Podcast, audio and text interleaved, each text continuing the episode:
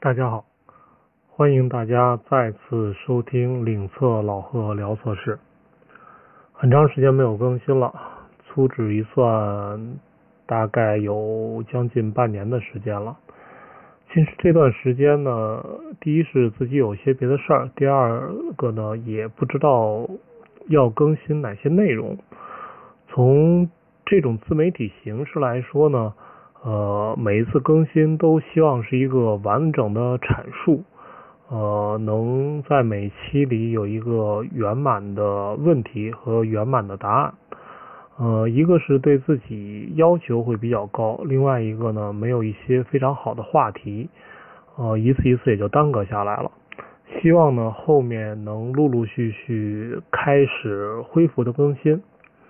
呃，一方面呢是希望大家能加入领测老贺聊测试的 QQ 群，呃，帮助我做一些选题；另一方面呢，呃，也希望大家帮助转发，这样呢也能督促我把这个更新当成一件很重要的事情。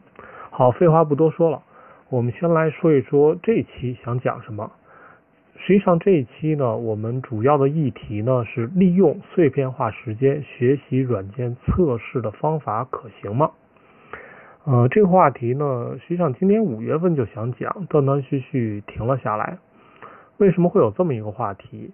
呃，随着现在移动互联网的发展，呃，大家学习的方式更多元化了。呃，把平常的这个时间在地铁上、在路上开车的时候。都想利用起来，呃，去听一些知识性的节目。当然，作为软件测试工程师，啊，那你就非常关注，那我能能能不能用这个零碎的时间，也就碎片化的时间，好好的学习一下软件测试技术，能让我的测试呢，呃，有一个相对来说长足的进步。呃，包括我去做这么一个自媒体的节目，实际上也是占用大家一些。这个碎片化的时间，呃，我自己呃也会听很多的音频节目，像逻辑思维啊、小松奇谈啊，啊，这些都是我平常必听的一些节目。那我也在利用一些碎片化的时间，呃，去听这些知识，呃，这样的时间大概对我来说也有一两年的时间，或者更长一些。嗯，但是实际上大家自己想一想。呃，现在就给大家十秒钟的时间，你思考一下就行了。你上一个离你最近的听的一个呃知识性的节目是什么？它讲的核心观点是什么？对你有哪些触动？当我思考这个问题的时候，我相信大家也都跟我一起在想。当我在思考这个问题的时候呢，呃，突然脑子里是一片空白，嗯，好像。虽然听了很多，但是猛的一问呢，呃，想不起来到底学习到了什么，到底理解什么，到底知呃，到底得到了什么？那这样的学习真的适合我们吗？适合我们系统的去掌握一项技能吗？嗯，当我想说清楚这个话题的时候呢，我就查了很多的资料。那我陆陆续续按照我的理解啊，把我对碎片化。学习的一个观点展示给大家。呃，当我们去去利用碎片化的时间去学习的时候，呃，首先我们要区分一点，呃，你到底现在是娱乐还是要学习？大家要知道，娱乐就是我用一个在在一个闲暇的时间里。我干一件事情，有可能是打游戏，有可能是看书，有可能是跑步，有可能是打乒乓球，无所谓。但是我就用这么一个段闲暇的时间来充呃来充斥我现在的业余生活。那做的呢是主要的观点是做精神上的愉悦。呃，那我觉得你先要区分一点，你现在到底是在娱乐还是想学习？如果你想娱乐，无所谓听什么都可以，你可以听逻辑思维，你也可以听一段郭德纲的相声，只要你觉得这段时间没有白过就 OK 了。你并不追寻呃这个一定要学到什么，或者一定呃要从这段时间里得到一个呃知识上的收获。如果你的目标是学习，那问题来了，你学到了什么？学会了什么？这段时间的学习对你的能力、经验有没有什么增长？这都是你需要考虑的事情。那假设我假定你的目标不是娱乐，而是学习。注意，当你学习用碎片化的时间学习的时候，你就会出现两个问题：一个你是将知识碎片化了，还是将时间碎片化了？这两个有什么区别？所谓的知识碎片化，只是呢你在用你在用这一段时间学习了很多很多碎片化的知识。那从我们的角度上来说呢，它就像呃你在呃在一片大沙漠里。你通过一个时间一粒一粒的在捡沙子，这些沙子之间可能没有明显的关联性。另外一个呢，是用碎片化的时间学习。碎片化的时间是什么呢？什么意思呢？就是我学习是有一个很具体的知识体系的，那我只是把这个知识体系打散。然后呢，用一段一段时间去学习，持续不断的把它学完，就跟你看书一样。我持续不断的在看这本书，但是我可能不是用一个整的时间，而是用零散的时间。这两个有什么区别？如果你只如果你的学习都是知识的碎片化，那你得到的就是一堆的碎片。如果你没有一个方法能将这些碎片整合起来成为一个器物，那它永远是碎片，不能为你所用。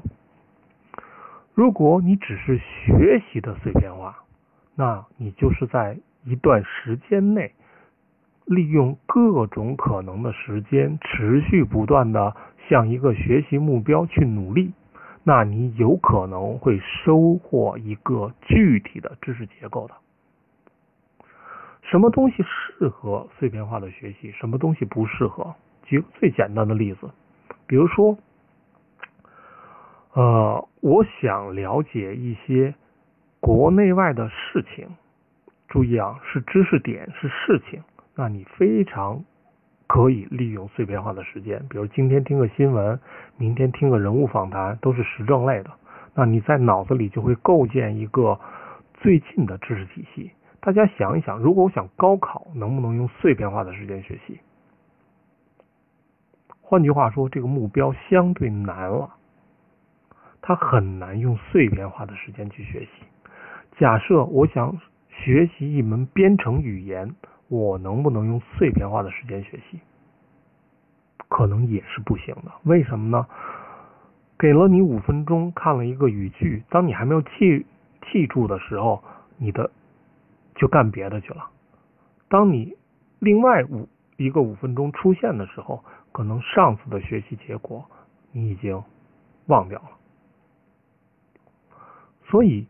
利用碎片化的时间学习，首先它要区分你为什么学习。你是为了娱乐，为了得到一些不同的观点，那它是适合的。如果你的目标是为了解决问题，不是说碎片化的学习不可能，而是你要想用碎片化的时间学习的时候，你就需要有一个整体的规划了。你要区分，你现在是得了知识焦虑的恐惧症，就是我总感觉好像我不学点什么，有点对不起这个，对不起我，对不起这个社会。看着别人都在努力，而我没有在努力。这个时候呢，你就希望听，利用碎片的话的时间听到很多东西，感觉你在学习，做了一个自我满足。实际上，这种状态是一个不忍自暴自弃。不忍自暴自弃的自欺欺人的状态。虽然你好像在努力学习，但是实际上你什么都没有得到。OK，当我明确了这两个观点，注意啊，你是在充斥这段时间，在只是在填充你的碎片化时间进行学习，那你的知识只是你填充的一个手段，呃。一个点，你有可能用知识填充，有可能用测试填充，你有可能用娱乐去听歌啊相声去填充，那只是填充的一个手段。如果你管它叫碎片化的学习，实际上在我看来啊，它起不到学习的作用。另外一种呢，就是你真的想去学习一项技能，学习一项知识，那我们来讨论这一块儿。实际上，在近代，当代人呢都面临两个非常非常重要的问题。第一个呢是信息超载，就是现在的所谓的知识、术语、新的信息太多了。那我们面对的是海量的信息，我们没有办法像以前一样，比如说以前，那我们考状元只需要学习四书五经，去背孔孟之道就可以了。那他的书是非常有限的。那现在我们随便进到一个图书馆，那他的书都是海量的信息，我们没有办法看完所有的知识。不光是所有知识，就是软件测试这一个小的领域，那现在可能都几百本、上千本书都有了，你是不是都需要看？那它的信息超载。另外一个呢是知识的碎片化，就是我们来看到，呃，实际上包括我的这个自媒体，也把很多的软件测试知识把它碎片化了。就是每一次只讲一个点，那对于你来说，那这个点对于你重要吗？当你得到这个知识，当你得到这个点的时候，是否真的对你的这个工作学习有作用？而且呢，当我在讲述所有知识的时候，不光是我，任何一个人写书也好，讲课也好，做演讲也好，他的知识都是有上下语境的。那你如果只拿到、只听到了一个结论，并且把这个结论奉为银弹去解决问题的时候，十有八九呢，你都会失败的。当我们来看知识碎片化这个问题的时候，那什么叫知识的碎片化呢？通常知识的碎片化是由三个方面开始的。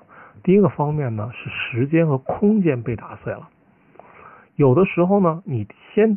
比如说，当我们在学习的时候，从小学一直到高中，我可能先学加减法，再学代数，再学高数。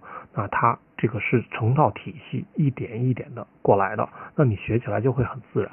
但是在现在这个时候，那你有可能你要解决一个问题，你还没有接触一加一，可能上来就是微积分，而且呢，你可能也觉得微积分很有作用，你就开始应用了。但是你没有。做过一加一和代数训练的时候，你直接用微积分的方法解决问题的时候是否恰当？那这都是知识在时间和空间上被打碎了，你没有办法系统的去学习。最糟糕的呢，实实际上呢是知识结构的碎片化。还是举刚才数学的那个例子，那当知识结构产生碎片化的时候呢？你不是按部就班的一步一步过来的，而是呢，先接触前嘛？中间没接触，就接触到后面，那后面的知识你就拿来做应用了，那是否适合你呢？也很难说。其次呢，我要提醒大家，学习的时候不要只看结论、背结论，因为没有前因后果的结论呢，通常都是伪答案。这些。这个世界不存在所有确定的事情，一加一一定等于二吗？在你看来可能很确定，在我看来它一定有前提条件啊。比如说有没有虚数啊？那是不是在一个一维空间里啊？那有很多前提条件啊。有些前提条件是默认的，有些前提条件是特殊的。所以当我们在学习的时候，听的一定不是结论，而是他分析问题、解决问题。如何将一个复杂问题分解成简单问题的方法？如果呢，我们的时间是碎片化的，空间是碎片化的，呃，理论上可以有效的提高我们的学习效率。为什么呢？就是我们可以利用一切的碎片时间开始学习，但是它带来的结果是什么呢？就是你得到的也是碎片化的知识结结构，碎片化的知识结构能不能为你所用呢？通常我在培训的时候，第一天是带着大带带着大家去看整个培训的课程大纲的，希望在一开始呢，在大家脑子里去建立一个学习的基本框架。比如说，当我讲到测试用力的时候，那这个测试用力在我整个的学习体系里，它处于哪个部分？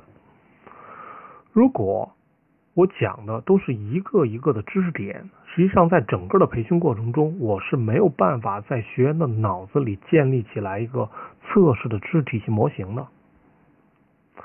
如果你用的全是碎片化的方法进行学习，你脑子里又没有构建起来这么一个。所谓的模型体系的时候，你是没有办法应用的。就跟现在我们看到很多人去写用力，有的时候我就会去问：我们能不能不写用力啊？那如果你一直在学习某个用力的方法，而从来没思考为什么写用力的时候，那你现在就会很困惑。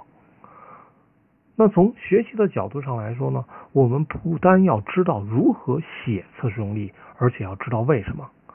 当你知道为什么写的时候，你当一个特定条件出现的时候，你就有理由说，在这个特定条件下，我是可以不写测试用力的。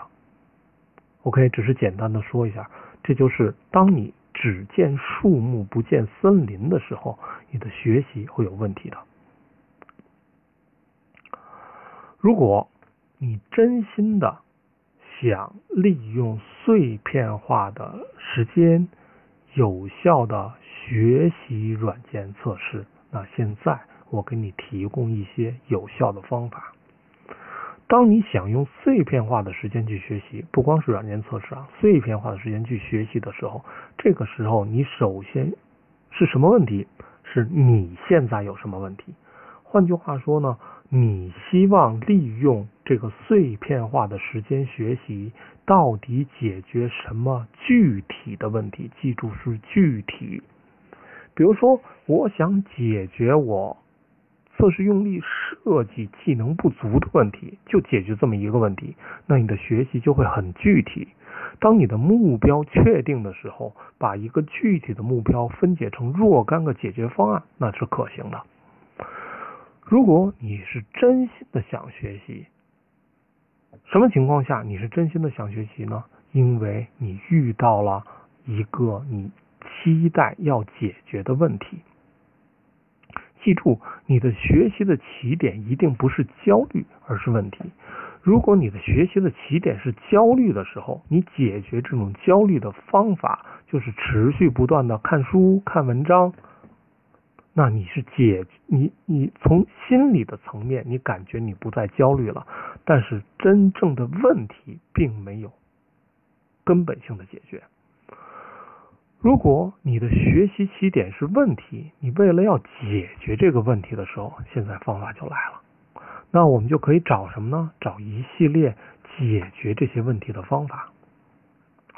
当你的学习的起点是问题而不是焦虑的时候。这个时候，你就可以通过整合你的学习资源来找到解决问题的方法。当你出现了一个具体的问题想解决的时候，它通常的解决思路是人、事、网、书这四个字。人、事、网、书是什么意思呢？首先，你有了一个具体的问题，那你可以从找到有经验的人开始。向这个有经验的人提出你的具体问题，期望这个有经验的人呢，给你一些清晰的建议方向或者这个问题的边界，帮助你更好、更客观的去看待这个问题。其次呢，是找到事儿，事儿是什么？你要找到行业的对标。比如说，我想学习性能测试，你可以去看一看这个通常情况下大家是怎么定义这个性能测试工程师的。在五幺 job 上，那这个对这个职位技能的具体技能描述是什么样的？你认识不认识一些已经从事性能测试的人？问问他，从工作角度上来说，什么是重要的？当这些信息你收集完成了以后，注意啊，第一个是人找人，第二是对标看事儿，第三个你就可以利用网络了，按照刚才那些信息。把每一个每一个知识点进行分解，找到了可能的资料、书、总结或者人的评价等等一系列，可以采用京东、当当，然后看底下的评论，找到哪一本书是适合你的。然后呢，你可以去找一些网络上的视频，包括领色老贺聊测试这样的音频节目。注意啊，这些音频节目就不是像你原先一样从头听到尾了，而是找到跟你的这个事儿有关的内容。这个时候呢，你就将你的一个复杂问题分解成若干个可以操作的简单问题，将所有的资料搜集好了以后，你去看一看哪些资料是适合在碎片化时间学习的，哪些资料。是适合在晚上给你一到两个小时独立空间学习的，哪些是适合像这个大牛或者公司的有经验的人去系统的请教的？那这个时候，当你解决这个问题的时候，你就有套路了。最后一个是什么呢？就是有一个七二幺法则。七二幺法则是什么意思呢？简单的说，就是你要留出足够多的时间进行练习、思考和讨论。通常情况下呢，我们认为一个人如果要掌握一门具体的技能，通常需要百分之十，记住啊，是百分之十的时间进行知识的学习和收集信息，另外百分之七十的时间要不断的重复练习和实践，另外百分之二十的时间是与人沟通和讨论。这个时候呢，你才能真正的去掌握这门技能。七二幺，百分之十的时间学习，百分之七十的时间练习和实践，百分之二十的时间与人讨论。碎片化的学习通常只对百分之十的信息接收是有用的，而下面的百分之七十的练习和百分之二十的讨论。通常碎片化时间起不到太多的作用。如果你按照七二幺的方法进行了系统的学习，注意啊，是系统的学习。最后一项是什么呢？输出，输出。就像老贺这样，把你学习到的知识能不能转化成一篇技术性文章，转化成一个音频的节目去给别人讲，去做一个 PPT 分享给别人。如果这件事情你做好了，基本上这项技能这个知识点你就掌握了，变成你的了。简单的说，简单的说，如果你想利用碎片化的时间进行学习，每一个并没有一个统一的构建，实际上你就是在零散的时间里捡到了一颗一颗一颗的沙粒。虽然你付出了这么多的时间，最后你收获的可能就是一个沙漠。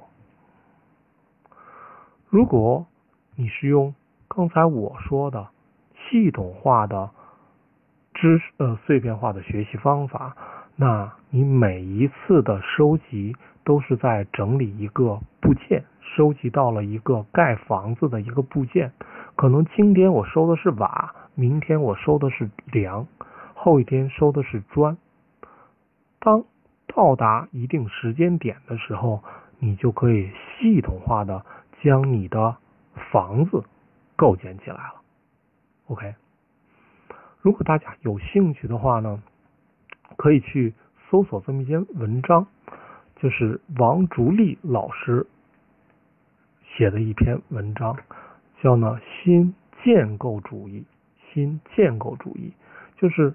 实际上，这篇文章在一二年的时候就系统的去讲述了如何在现今如何利用碎片化的时间进行系统化的学习。